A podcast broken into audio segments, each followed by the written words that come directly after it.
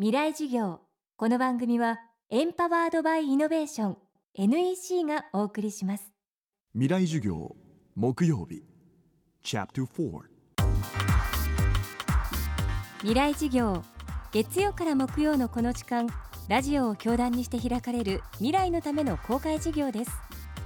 今週の講師は作家で法政大学国際文化学部教授の島田雅彦さん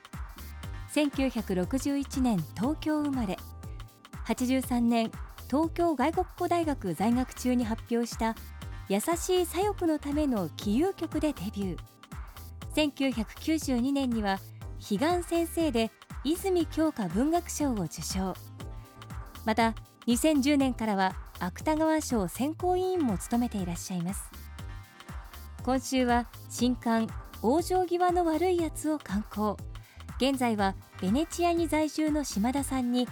活字メディアの可能性と現代社会の特徴をテーマにお話を伺っています。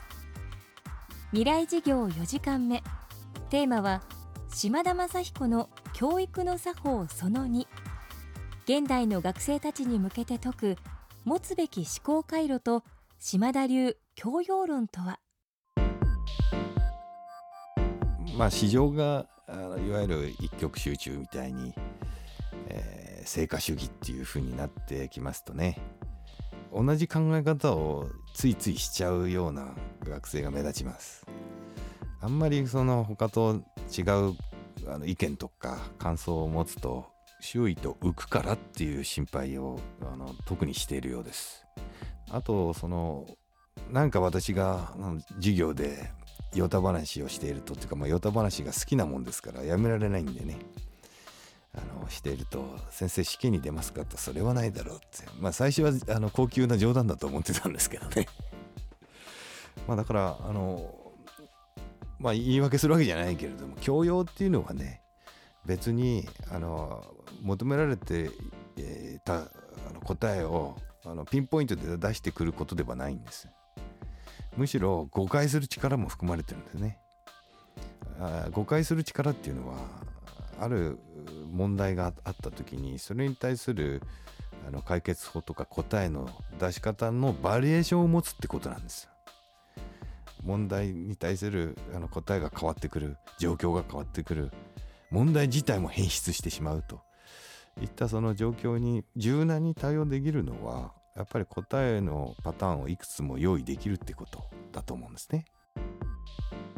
今の学生の気質が垣間見えるエピソードですね。さてそんな学生たちに向けての島田流教養論。キーワードは寄り道と無駄。思わずうなってしまうお話が続きます。実はその試験の問題が選択式になったのはもう30年以上前からです。大学入試でそのマークシート式のものが登場した元年が私の私が受験生だった時ですからね。でこのあの選択式の問題を作ったことがありますがこれあの非常に面倒くさいんです。で5つの選択肢の中から最も正解と思われるものっていうのを正解としなきゃいけないわけですね。だからそこそこは極端に正答率が落ち落ちた問題は悪問っていうことになるんですよ。だから誰もがこう考えるだろう的な常識的判断っていうのを求めるようなそういう問題作りに勢いになってしまうわけですね。で本来の教育っていうのはそうであってはいけないと私は思うんです。自分でマークシートの問題作っておきながらなんですがね。いやまあ余談をすればそのマークシートの問題作った本人私間違えてますから答えをね。まあ、だからあの答えは一つじゃないことっていうのはあの実は多いんですね。で、えー、誰もこう思いつかないような答えっていうのを出してくる。まあ本来はそこに個性があると見るべきでしょう。でそこにあの技術革新の秘密がひょっとしたら隠されているかもしれないというね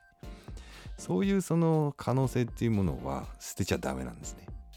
でそういうところに頭が回る回路も保っとかなきゃいけないんですね。でそういうのはまあ一長一短には身につかないし、えー、普通に勉強してて身につくものでもない。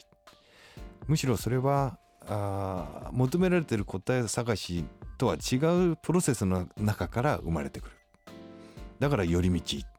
が必要だということなんですね教養っていうのはあ結局今は必要じゃないけれどもなんか面白いじゃんっつってついついあの読んどいてしばらく引き出しにしまわれておいて使われないけれどもあのいざという時が来た時にふっとそれが出てくるっていうこと。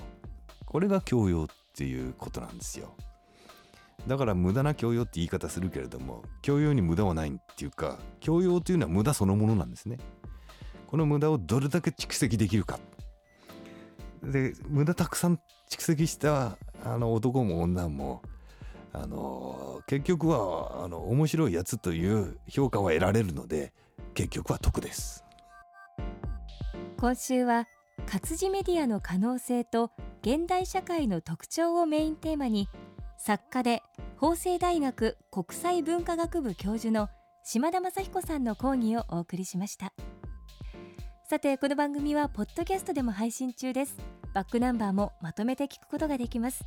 アクセスは東京 FM のトップページからどうぞ。未来事業